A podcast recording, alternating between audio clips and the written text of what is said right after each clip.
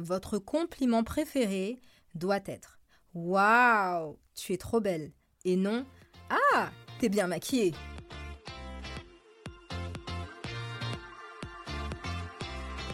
Bonjour et bienvenue sur le podcast Je suis belle et je fais pas exprès.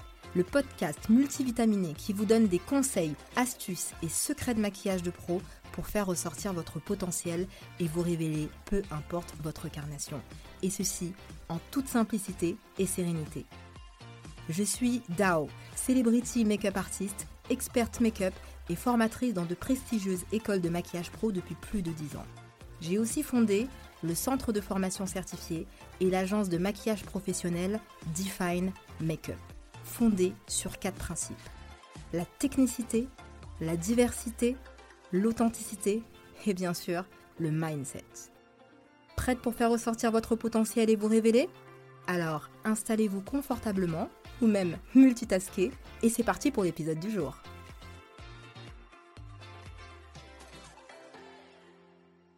Bonjour à tous et bienvenue sur le premier épisode de la saison 1 du podcast Je suis belle et je fais pas exprès. On va commencer eh bien, par le commencement, c'est-à-dire mes conseils de base pour obtenir un maquillage stylé et subtil. En réalité, un maquillage, je suis belle et je fais pas exprès. C'est parti L'objectif d'un maquillage réussi n'est pas qu'on puisse voir que vous êtes trop maquillé ou même la manière dont vous avez mis votre poudre de contouring ou votre poudre de highlighting.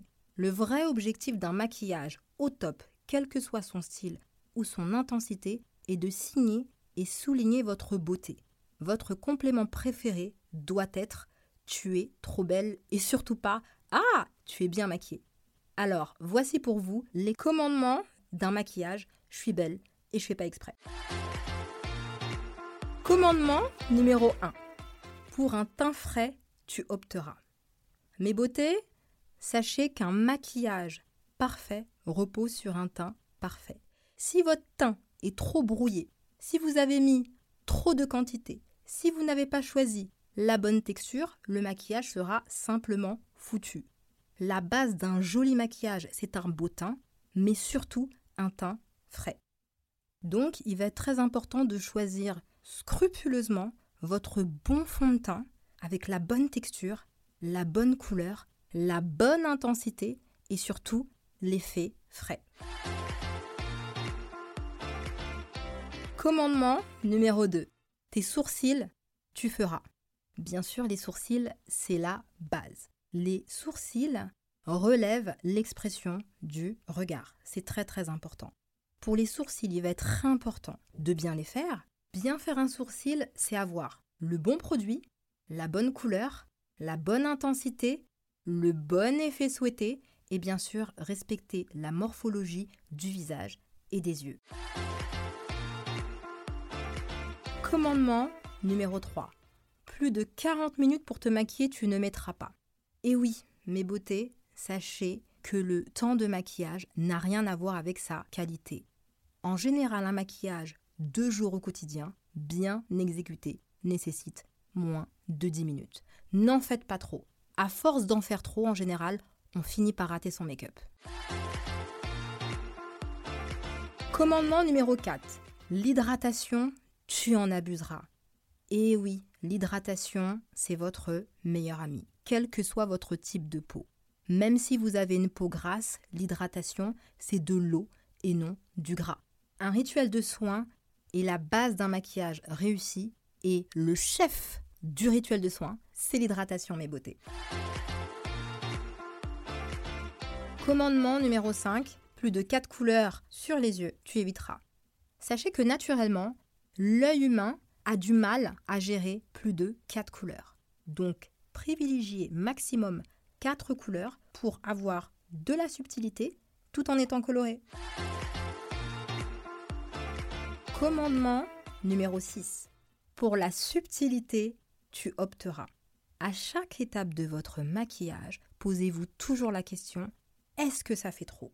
Si vous sentez que ça fait trop, diminuez au moins de moitié la quantité. Privilégiez les couches fines car vous risquez surtout que votre maquillage retombe et vous donne un effet vieillissant. N'oubliez pas que ce n'est pas la quantité que vous portez en maquillage qui fera un bel effet, mais c'est surtout la qualité et la subtilité. Commandement numéro 7. Le contour des lèvres trop foncé, tu ne feras pas. Et oui, effectivement, un contour de lèvres trop foncé ne vous met pas en valeur. Pourquoi? Parce que déjà, en premier temps, il donne un effet moustache, tout simplement. Ça ne fait pas subtil. Et aujourd'hui, dans la tendance et dans la mode du maquillage, rien ne sert de faire un contour trop précis. Vous aurez plutôt un effet vulgaire que subtil. Privilégiez un contour de lèvres d'une carnation très proche de la couleur de vos lèvres. Commandement numéro 8.